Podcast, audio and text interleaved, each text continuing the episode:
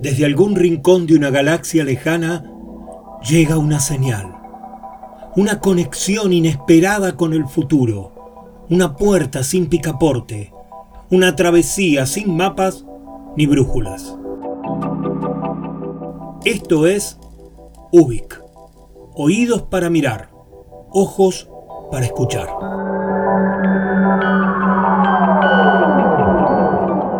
Soy Luis María Palacios y estamos en Ubik, un programa de radio donde nos dejamos llevar por los laberintos con la convicción de estar creando nuestra propia salida.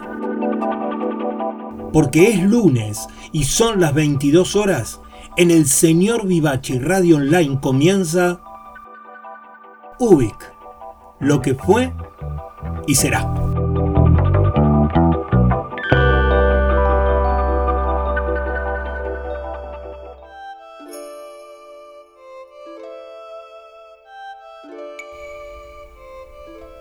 Buenas noches, bienvenidas y bienvenidos a esta nueva travesía de Ubik.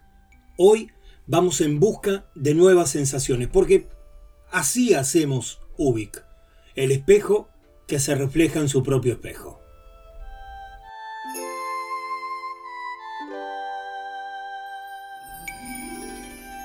El mundo que conocemos está en pausa o en transformación.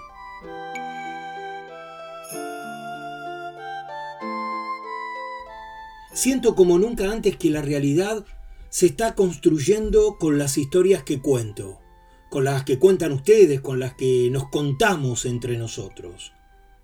¿Qué historias estamos contando de este tiempo vivido desde el año pasado? ¿De qué manera estoy contando lo que me pasó y me pasa con la pandemia?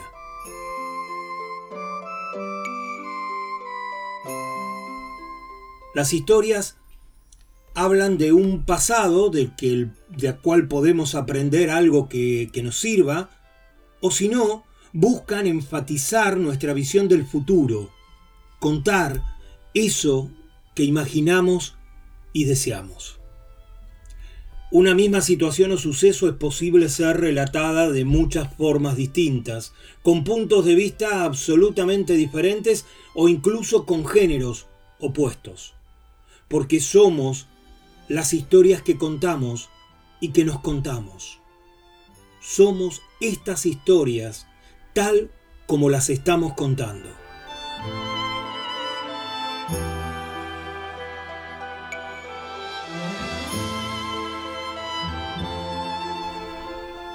En abril de 2020, cuando llevábamos poco más de un mes de cuarentena, comenzó a circular en las redes y a viralizarse un relato en forma de poema que era enfáticamente adjudicado a un contador de cuentos argentino. Se titula Esperanza y quizás algunos de nosotros recuerde haberlo visto publicado entonces.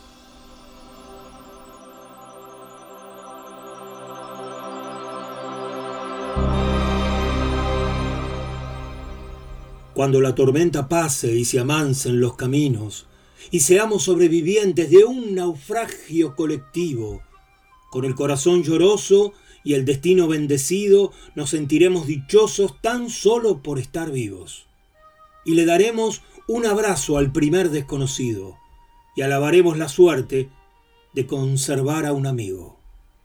Cuando la tormenta pase, te pido Dios, apenado, que nos devuelvas mejores, como nos habías soñado.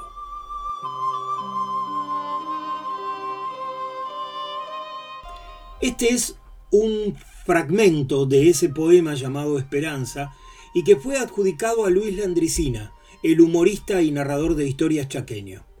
La historia la historia real o cierta es que Landricina lo ve publicado en un Instagram, le gusta lo que cuenta y con toda inocencia se lo envía por mensaje privado a un amigo, que al parecer necesitaba un poco de aliento.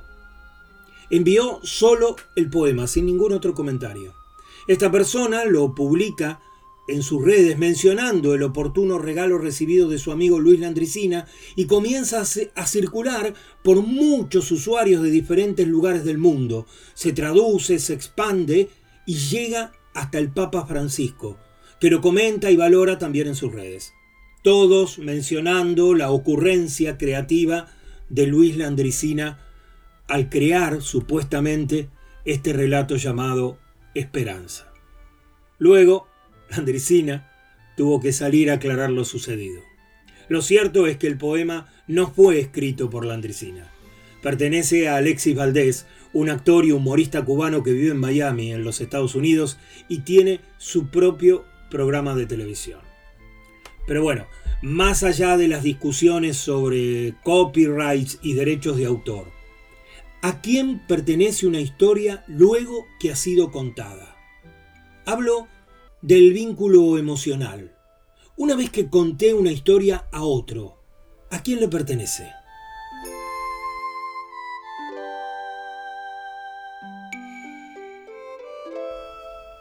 Al parecer, a las historias le gustan entrar en nuestro cerebro, porque la mente influye directamente en nuestras emociones y nos permite revivir momentos del pasado, de un pasado propio o de lugares conocidos o de grupos o de pueblos. Recibir una narración genera conexiones, identificación y por eso nos encantan tanto. A partir de ahí, ¿a quién le pertenece?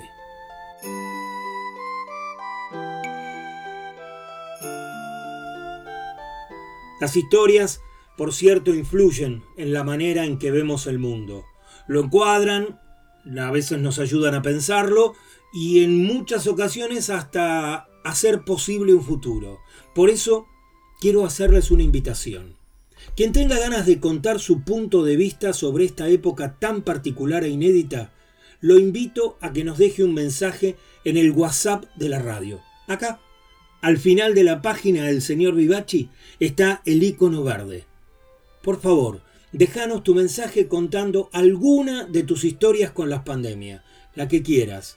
Esos relatos van a ser parte de los próximos programas de UBIC. Dale, por favor, animate. Vamos a estar esperando tus historias.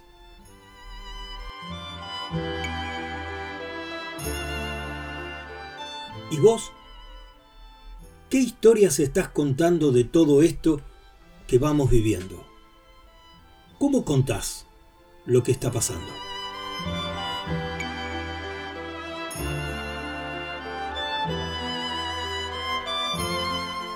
Y así comenzamos en Ubic y tendremos también manifiesto, bitácora y más ideas para activar nuestra mejor autoestima.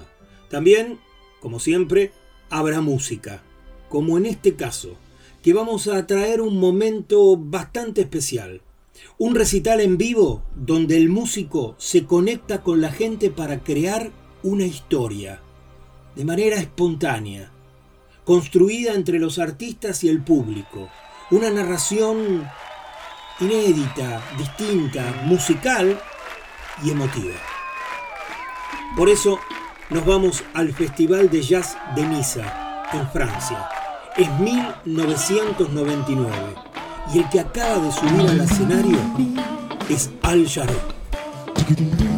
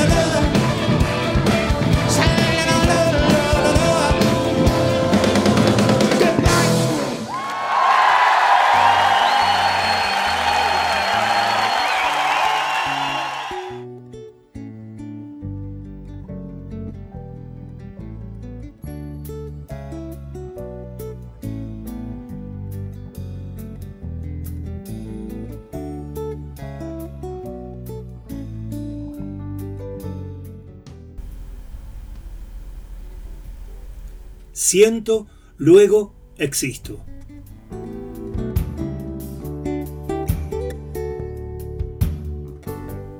En el último UBIC comenzamos a indagar sobre la autoestima. La esencia de la autoestima es saber confiar en la propia mente y descubrir que somos merecedores de nuestra felicidad, de sentirnos conectados, de estar realizados.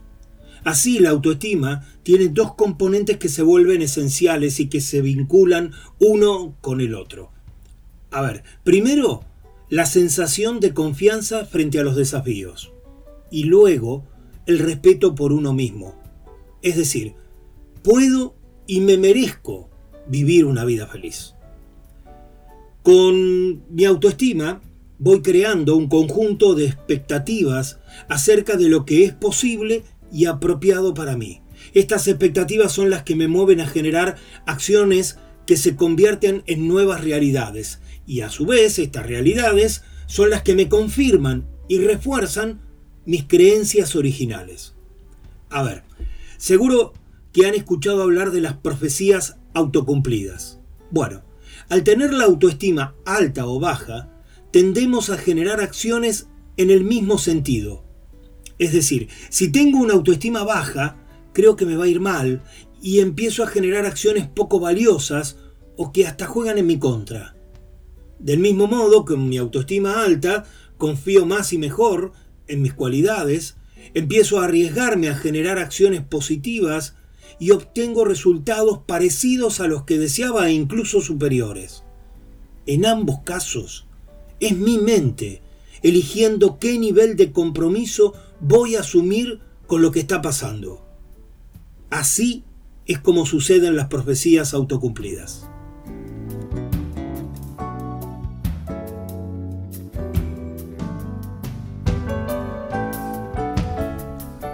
Ahora bien, ¿de qué depende la manera en que puedo, digamos, equilibrar mi autoestima? Veamos. Em, vamos a tener que definir nuestras propias maneras de actuar para poder lograr ese equilibrio. Digo, ¿me voy a enfocar o no me voy a enfocar en lo que pasa? ¿Estoy dispuesto a pensar en lo que me ocurre o decido no pensar? ¿Quiero conocer o desconocer la realidad? ¿Voy a respetar mi realidad o prefiero negarla? Y ante los hechos que me ocurren, ¿los voy a admitir o prefiero ser indiferente? Con la verdad, ¿qué pienso hacer? ¿Asumirla o rechazarla? ¿Decido ser perseverante o prefiero abandonar cualquier esfuerzo?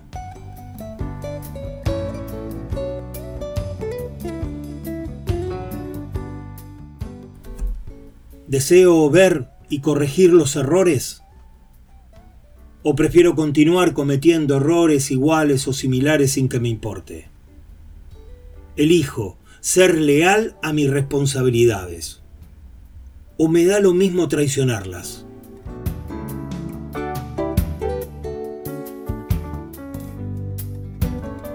Como podemos ver en esta serie de definiciones, la autoestima alta o baja depende de mis propias decisiones, de la manera en que yo elijo actuar o no hacer nada o hacer muy poco. Tengamos en cuenta que nuestra autoestima no es un concepto estable, no es algo que uno logra hoy y lo conserva hasta el fin de su existencia. Es algo que vive alimentándose de nuestras experiencias, de cómo queremos o podemos afrontarlas, de nuestros estados mentales, de nuestras motivaciones, de nuestras ganas, de nuestro compromiso.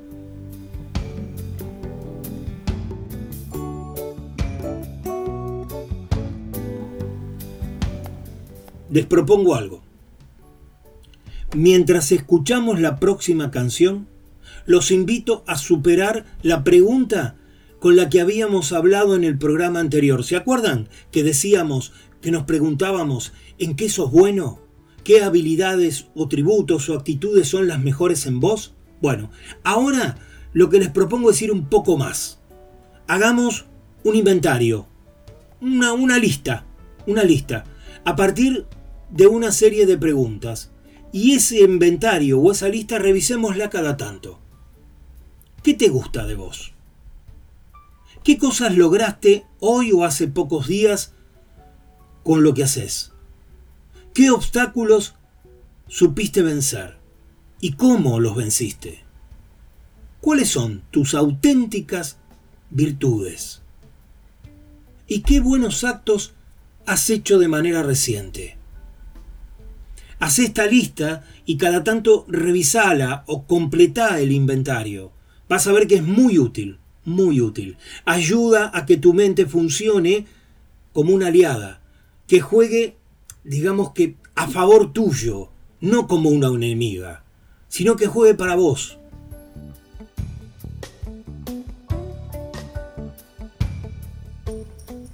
Vayamos a la música. Mientras si querés, anda pensando en tu inventario.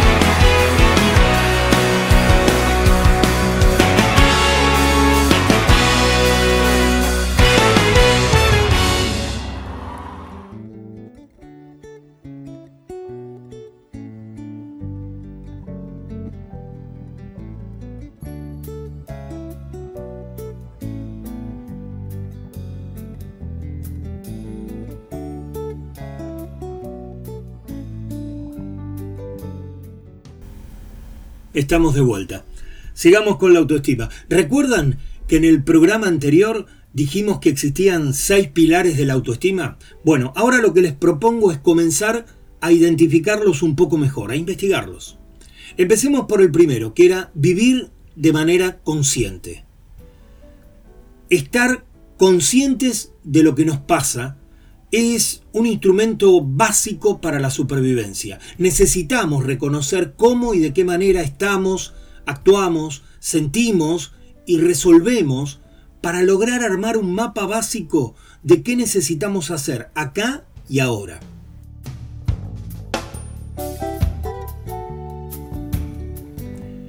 Lo que ocurre es que con solo saber ver y reconocer no alcanza tenemos que accionar en consecuencia. Quiero decir, por ejemplo, me doy cuenta y reconozco que estuve equivocado, que reaccioné mal, que contesté como no debía, pero con esto no basta. Es necesario hacer algo que mejore, que enmiende, que repare lo que hice. Las auténticas disculpas son las que se manifiestan y además cambian nuestras conductas.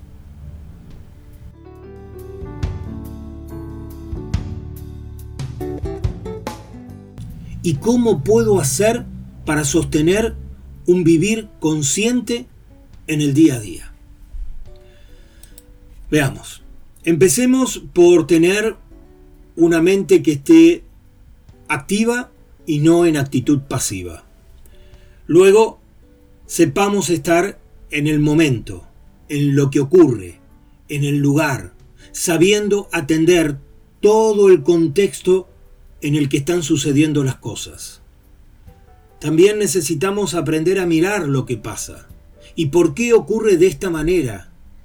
Así, sabemos diferenciar los hechos de las interpretaciones y de las emociones que se provocan, poder aislar los hechos y salir a buscarlos. Salir a buscar los hechos, quiero decir, ir por lo que viene, en vez de quedarme a esperar que las cosas sucedan, tratar de adelantarme o de actuar de manera anticipada y no de manera reactiva.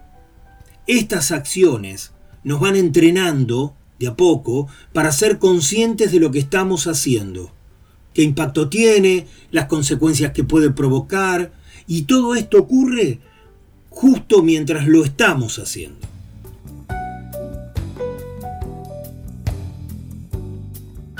Sí, sí, ya sé. Sé muy bien que parece una lista intensa y compleja de lograr.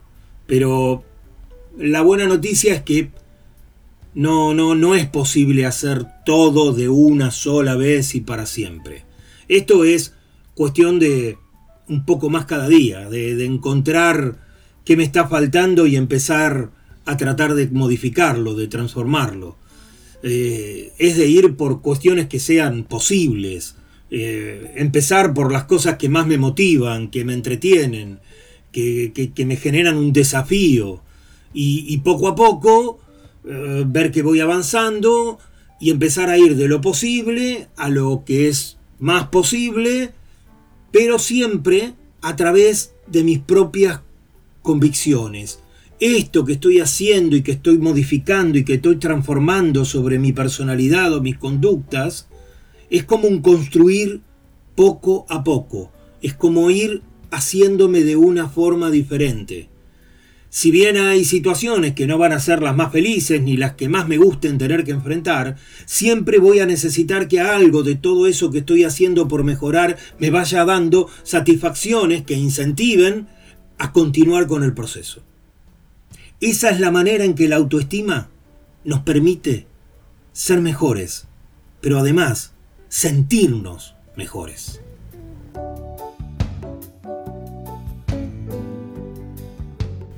Las personas con alta autoestima no se sienten superiores a los demás, no buscan probar su valor comparándose con los demás.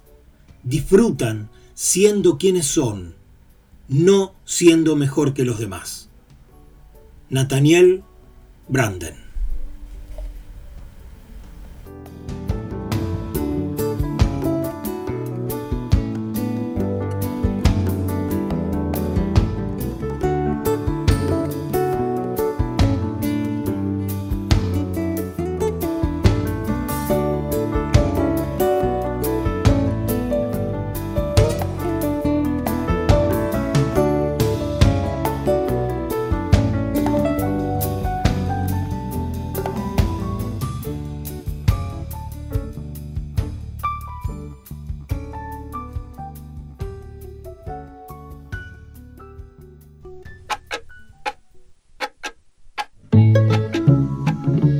Comienza espacio publicitario.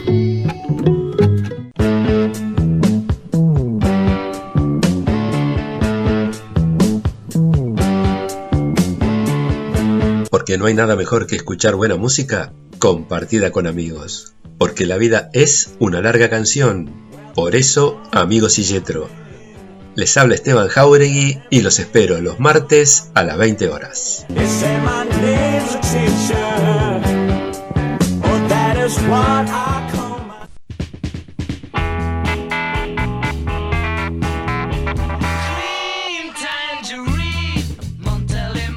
Martes a las 22 nos reunimos para compartir la música y los textos que nos convocan, que nos identifican. Querido diario, martes 22 horas. Soy Marcelo Marengo y si no te abrazo es porque te quiero.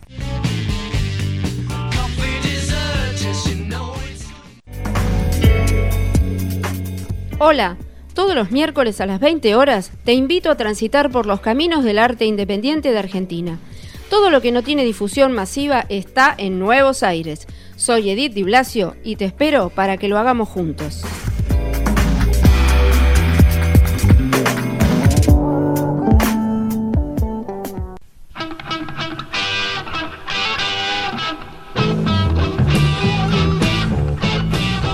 Mi nombre es Carlos Vivachi. Todos los miércoles a las 22 hacemos el habitual programa desde hace más de 15 años. Y los domingos a las 20 horas hemos incorporado el bonus track. Sumate a nuestra radio, seguí escuchándonos. Muchas gracias.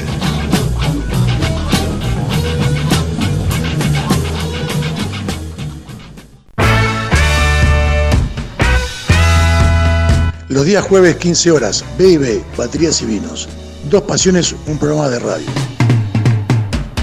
La música a través de los bateristas y la cata de vinos y lo mejor de lo mejor. Yo, Mariano Bertachini, el comandante Tepero.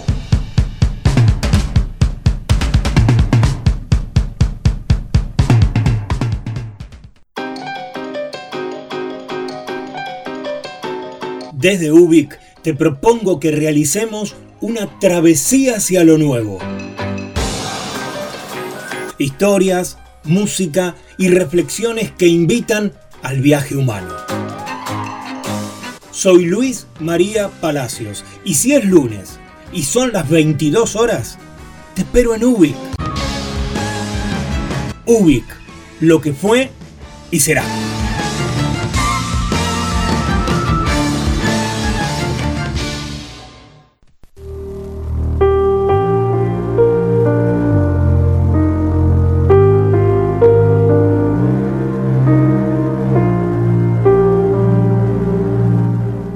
No te olvides que la radio la hacemos entre todos.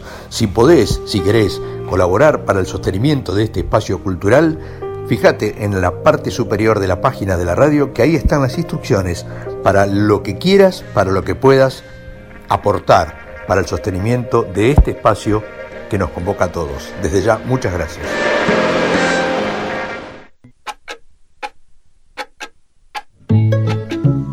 Bueno, ya está seguí disfrutando de tu programa favorito.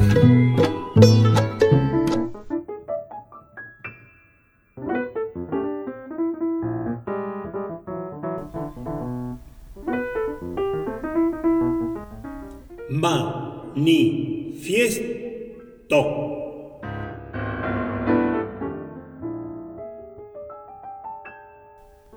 Manifiesto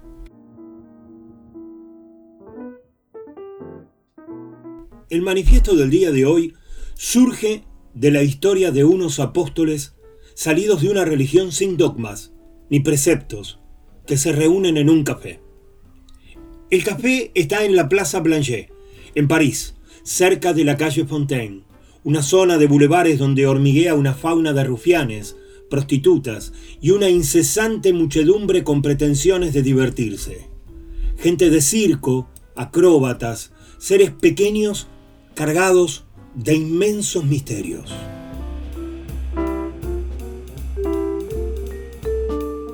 Estamos allá por 1920 y aledaños. El café se llama Cirano.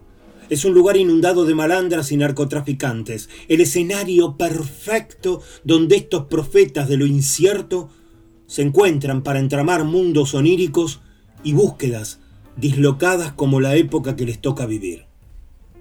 Entre el grupo de los artistas destaca un joven de 29 años, un tal André. Sí, así, así, sin ese. André. Vive muy cerca del café y disfruta del descalabro existencial de su barrio. André Breton, el que ha sido camillero durante la guerra en hospitales psiquiátricos y lee apasionadamente a un tal Sigmund Freud, buscando inspiración entre los sueños y el subconsciente humano.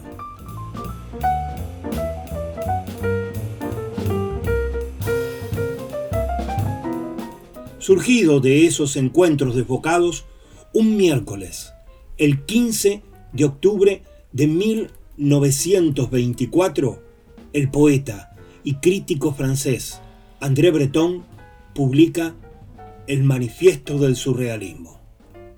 Así el surrealismo se constituía en una forma de vida, una especie de existencia que admitía lo lúdico y lo creativo, que se entregaba a la intensidad del momento, que contraponía la libertad interior y la desvinculación material a los valores de la época.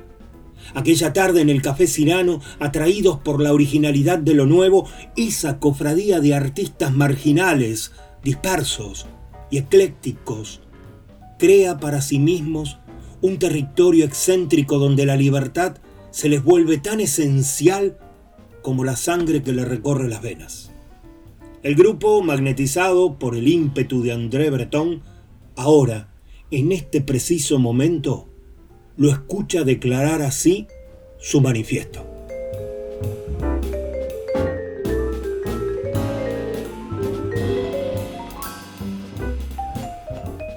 Aquella imaginación que no reconocía límite alguno ya no puede ejercerse sino dentro de los límites fijados por las leyes de un utilitarismo convencional. La imaginación no puede cumplir mucho tiempo esta función subordinada. Y cuando alcanza aproximadamente la edad de 20 años, prefiere, por lo general, abandonar al hombre a su destino de tinieblas. Amada imaginación, lo que más amo en ti es que jamás perdonas. Únicamente la palabra libertad tiene el poder de exaltarme. Me parece justo y bueno mantener indefinidamente este viejo fanatismo humano. Sin duda alguna, se basa en mi única aspiración legítima Pese a tantas y tantas desgracias como hemos heredado, es preciso reconocer que se nos ha legado una libertad espiritual suma. A nosotros corresponde utilizarla sabiamente.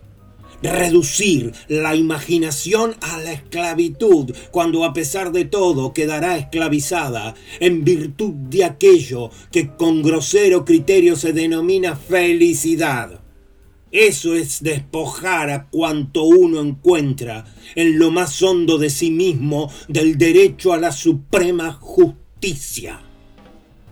Tan solo la imaginación me permite llegar a saber lo que puedo llegar a ser.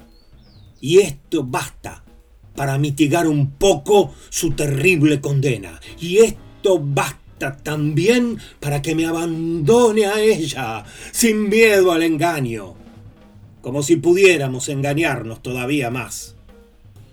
¿En qué punto comienza la imaginación a ser perniciosa y en qué punto deja de existir la seguridad del espíritu? Para el espíritu acaso la posibilidad de errar no es sino una contingencia del bien.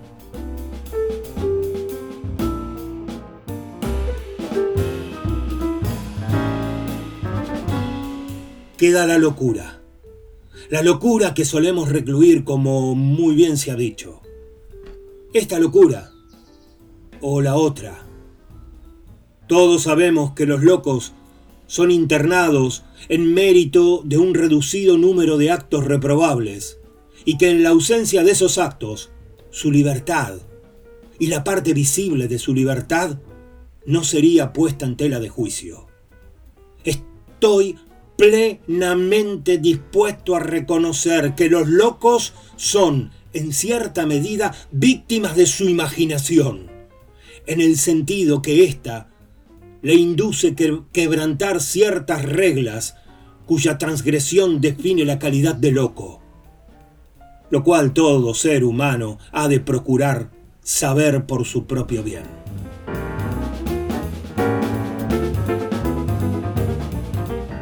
Sin embargo, la profunda indiferencia de los locos dan muestra con respecto a la crítica de que les hacemos objeto, por no hablar ya de las diversas correcciones que les infligimos.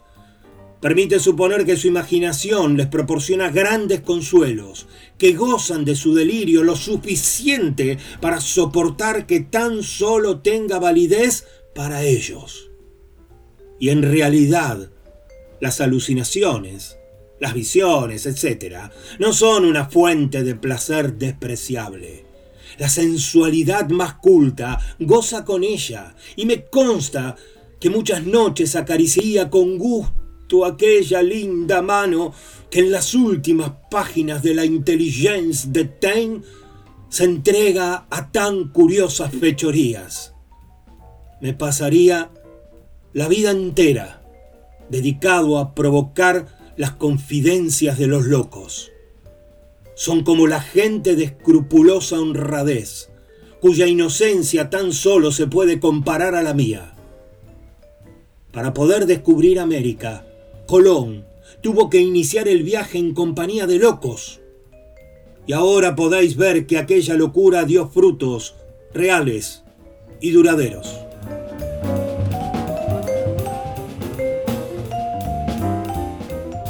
No será el miedo a la locura lo que nos obligue a bajar la bandera de la imaginación.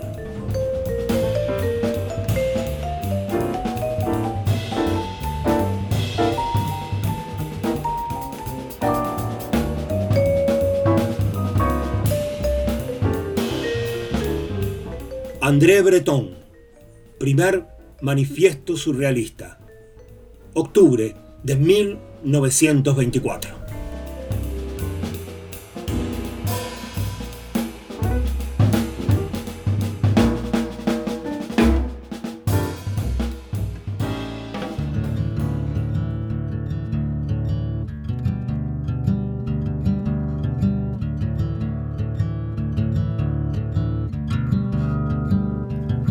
Sur mes cahiers d'écolier sur mon pupitre et les arbres, sur le sable, sur la neige, j'écris ton nom.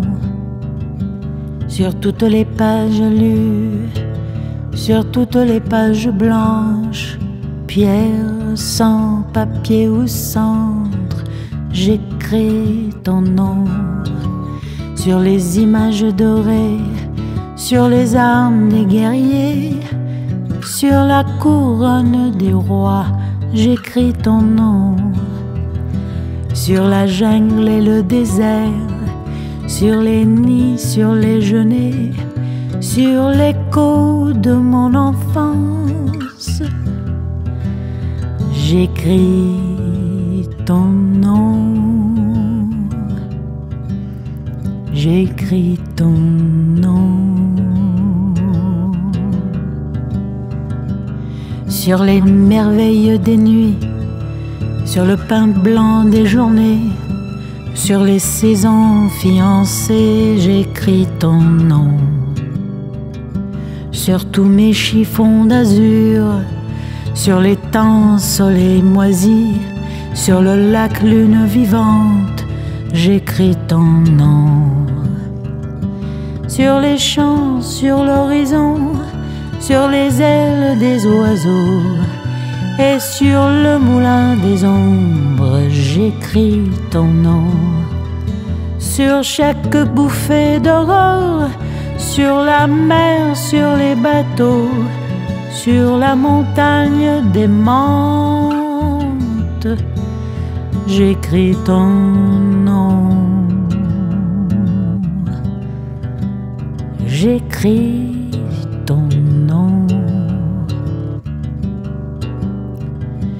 sur le tremplin de ma porte, sur les objets familiers, sur le flot du feu béni, j'écris ton nom. Sur toute chair accordée, sur le front de mes amis, sur chaque main qui se tend, j'écris ton nom. Sur la des surprises, sur les lèvres attentives, bien au-dessus du silence, j'écris ton nom. Sur mes refuges détruits, sur mes phares écroulés, sur les murs de mon ennui, sur l'absence sans désir, sur la solitude nue, sur les marches de la mort, sur la santé revenue, sur le risque disparu, sur l'espoir sans souvenir. Et par le pouvoir d'un mot, je recommence ma vie. Je suis né pour te connaître, pour te nommer. Liberté.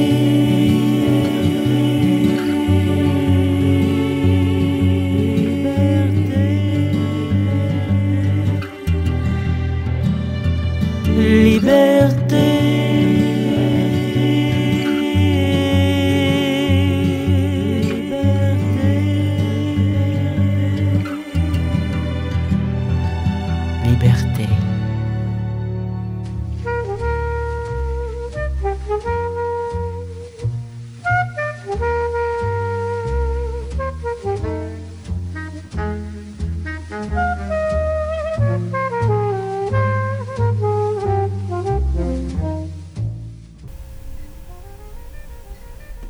Para esta bitácora nos visita Jean-Louis Lebris de Queroa, el novelista estadounidense, reconocido por la espontaneidad de su escritura, muy inspirado en la improvisación del jazz para darle cierto ritmo inesperado a las palabras.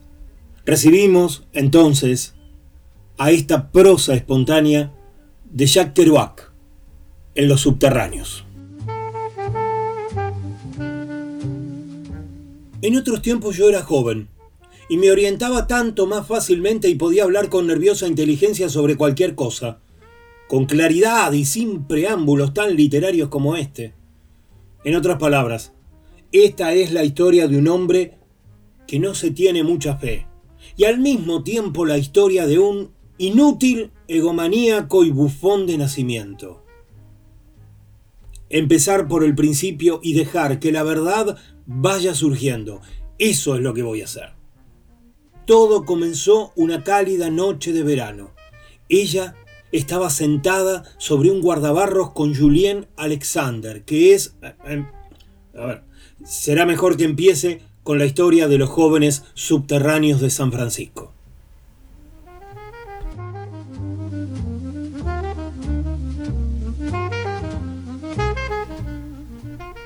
Julien Alexander es el ángel de los subterráneos.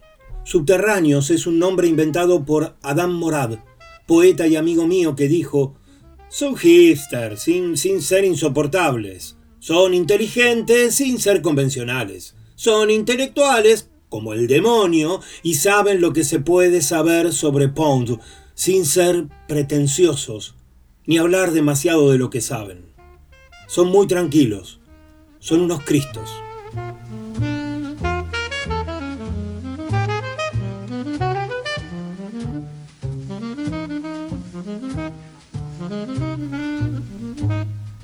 Julien sí que es un Cristo.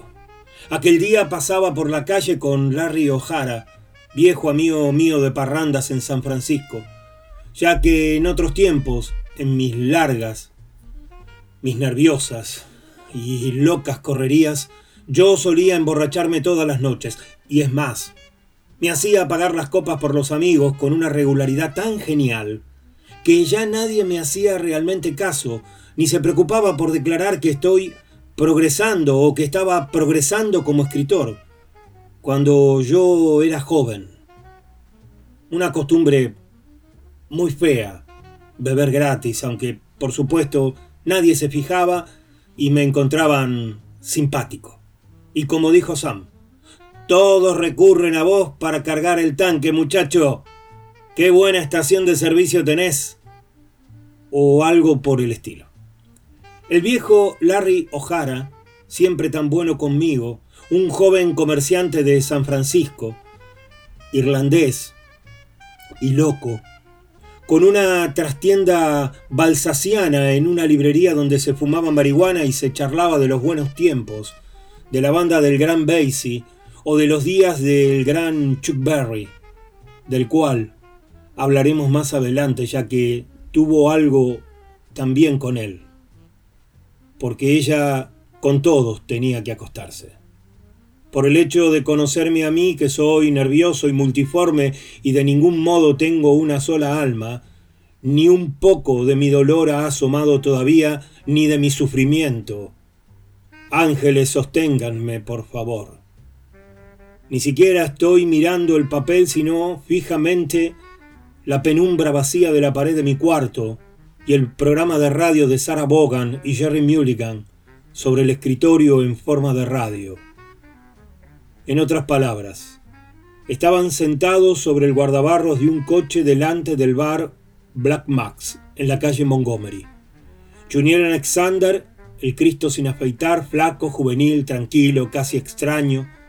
Algo así habría dicho Adam, como un ángel apocalíptico o un santo de los subterráneos.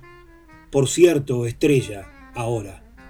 Y ella, Mardu Fox, cuya cara, cuando la había visto por primera vez en el bar de Dante a la vuelta de la esquina, me había hecho pensar, demonios, tengo que hacer algo con esta mujer.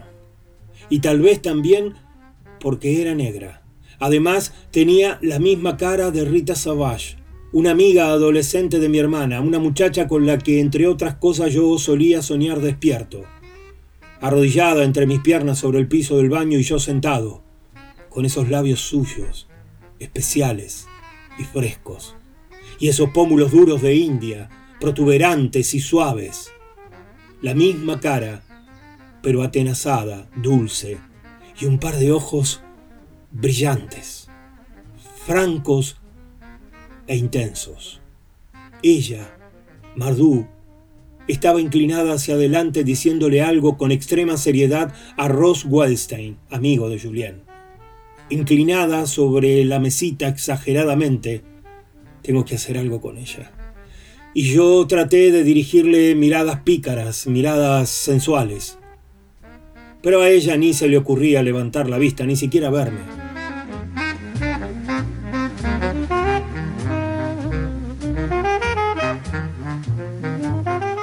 Debo explicar que yo acababa de dejar el barco en Nueva York, despedido antes de iniciar el viaje a Kobe, Japón por unas complicaciones que había tenido con el contramaestre dada mi imposibilidad de mostrarme amable.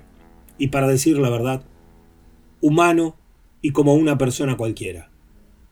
Mientras desempeñaba mis tareas de cantinero de la tripulación, y no me podrían decir que no soy fiel a la verdad y concreto, una cosa muy típica en mí me daba por tratar al primer mecánico y a los demás oficiales con una cortesía desconcertante.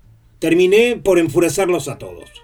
Querían que dijera alguna cosa, por lo menos que rezongara por la mañana cuando le servía el café, y yo, en cambio, me precipitaba silenciosamente, como sobre suelas de goma, para obedecer sus órdenes y no les concedía nunca ni una sonrisa, o si la concedía era una sonrisa enfermiza, una sonrisa de superioridad.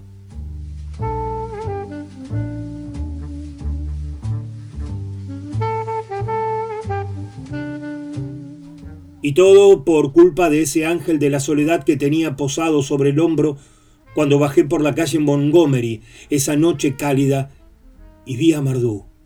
Sentada en el guardabarros con Julien. Recordé de pronto. Ahí está esa chica con la cual quiero tener algo. ¿Quién sabe si anda con uno de esos muchachos? Oscura, apenas se le veía en esa calle poco iluminada, con los pies envueltos en las correas de unas sandalias de aspecto tan excitante que sentí deseos de besarlos, aunque no me imaginaba nada todavía.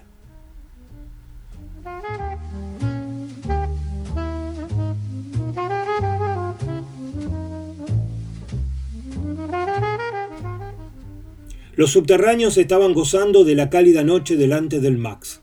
Julien en el guardabarros, Rose Wildstein de pie, Roger Beloit, el gran cornetista de Bob, Walt Fitzpatrick, que es el hijo de un famoso director de cine y se ha criado en Hollywood en un ambiente de fiestas, de Greta Garbo al amanecer y de Chaplin cayéndose al entrar borracho, varias otras muchachas, Harriet, la esposa de Rose Wildstein, una especie de rubia con rasgos delicados pero sin expresión, con un vestido de algodón sencillo casi de ama de casa, pero de aspecto suave y dulce como un vientre.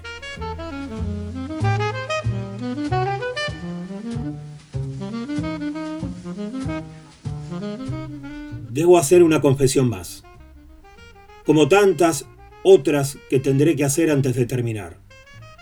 Soy crudo, virilmente sexual, no puedo contenerme y habitualmente manifiesto propensiones libidinosas. Y lo demás, como sin duda le sucede a la mayoría de mis lectores varones, confesión por confesión. Soy canadiense, no aprendí a hablar en inglés hasta los 5 o 6 años de edad. A los 16 hablaba con un acento horrible y en la escuela era un desastre. Aunque después me puse a jugar al básquet. Y si no hubiera sido por eso nadie se hubiese dado cuenta de que poseía alguna capacidad para hacer frente al mundo.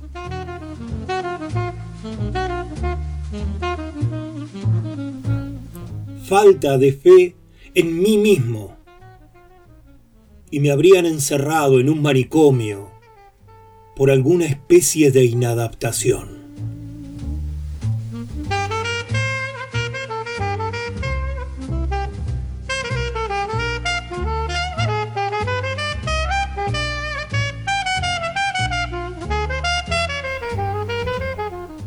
Esta ha sido la primera entrega de Los Subterráneos de Jack Kerouac.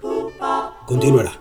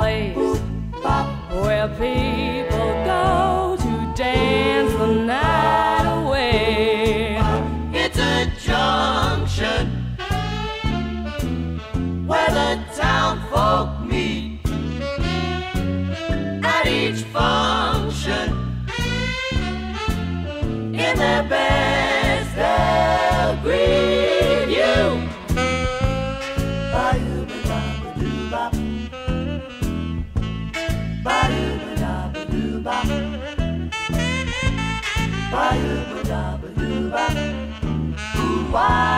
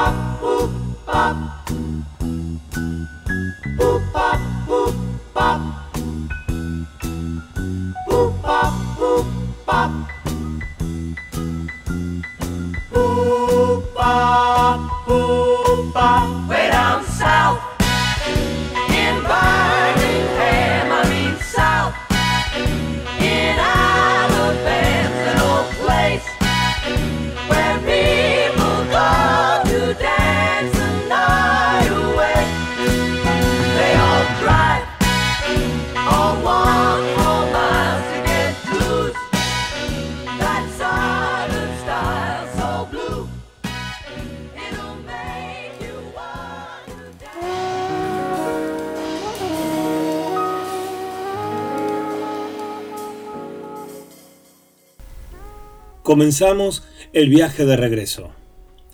Esta noche fueron parte de la tripulación de Ubik, André Breton, Jacques Kerouac y también trajeron su música Al Jarreau, Bob James, Gerard Klug, Las Pastillas del Abuelo, Kitaro, Miki Yamanaka, Dave Brubeck y The Manhattan Transfer.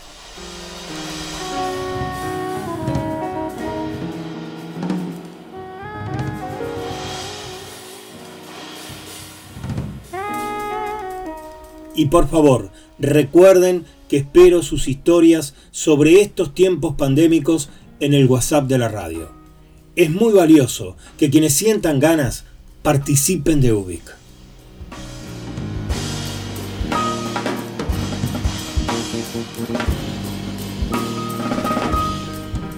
Estamos en el señor Vivachi, esta radio convertida en una tribu cultural del nuevo mundo. A toda hora, durante toda la semana vas a encontrar una programación creativa, variada y muy original. Dale, sumate al señor Vivachi. Y si podés y querés, agradecemos tu colaboración a través del link disponible acá, en esta página de la radio.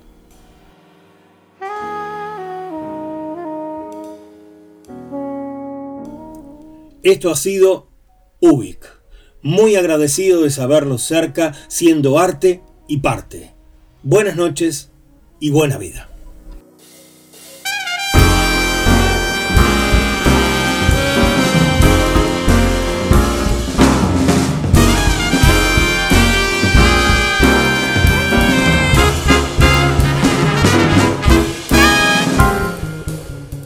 Me llaman Ubik, pero Ubik no es mi nombre.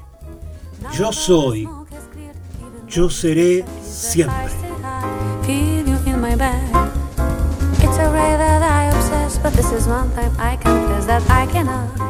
Hasta acá hemos sido apenas un indicio perdido en el universo. Muchas gracias por estar ahí y viajar conmigo en este programa. Nos quedamos flotando en el aire hasta reencontrarnos en el próximo capítulo o navegando las redes.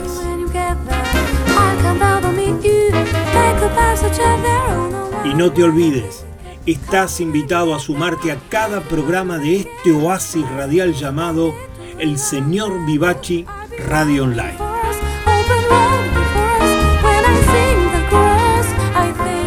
Desde el planeta de las preguntas infinitas, esto ha sido Ubik.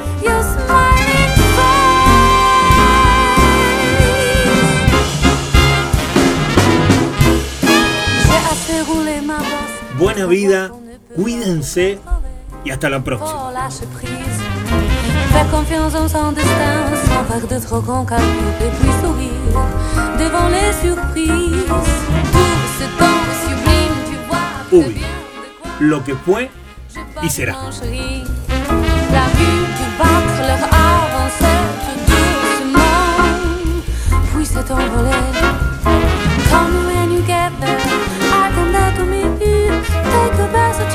Oh no.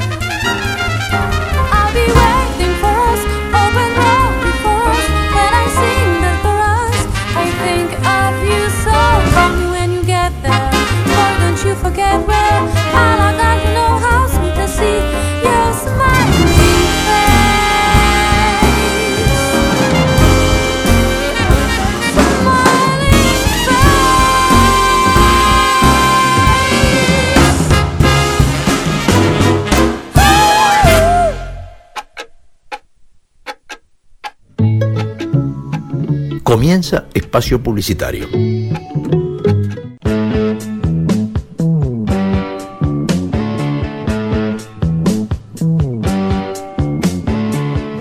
Porque no hay nada mejor que escuchar buena música compartida con amigos. Porque la vida es una larga canción. Por eso, amigos y yetro. Les habla Esteban Jauregui y los espero los martes a las 20 horas.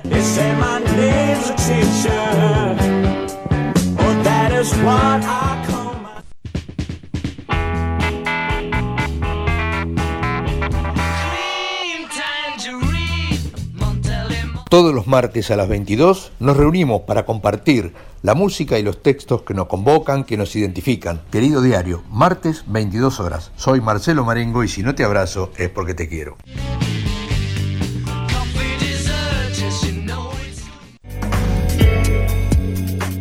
Hola, todos los miércoles a las 20 horas te invito a transitar por los caminos del arte independiente de Argentina.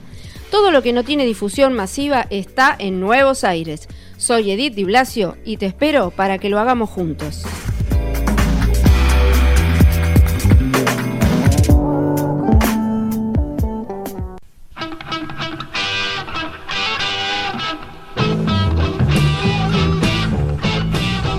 Mi nombre es Carlos Vivachi. Todos los miércoles a las 22 hacemos el habitual programa desde hace más de 15 años. Y los domingos a las 20 horas hemos incorporado el bonus track. Sumate a nuestra radio, seguí escuchándonos. Muchas gracias.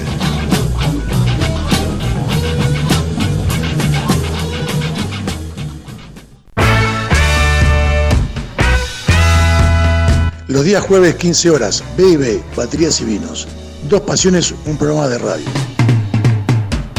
La música a través de los bateristas y la cata de vinos y lo mejor de lo mejor. Yo, Mariano Bertachini, el comandante, te espero.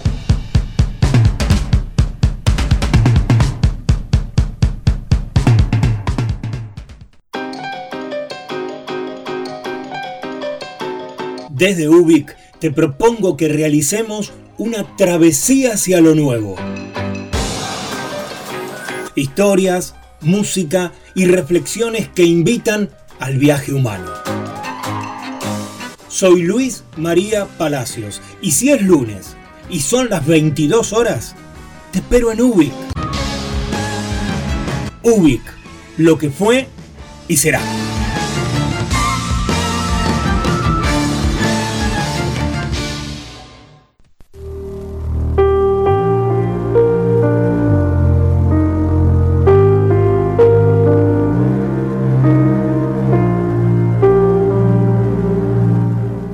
Y no te olvides que la radio la hacemos entre todos. Si podés, si querés, colaborar para el sostenimiento de este espacio cultural, fíjate en la parte superior de la página de la radio que ahí están las instrucciones para lo que quieras, para lo que puedas aportar para el sostenimiento de este espacio que nos convoca a todos. Desde ya, muchas gracias.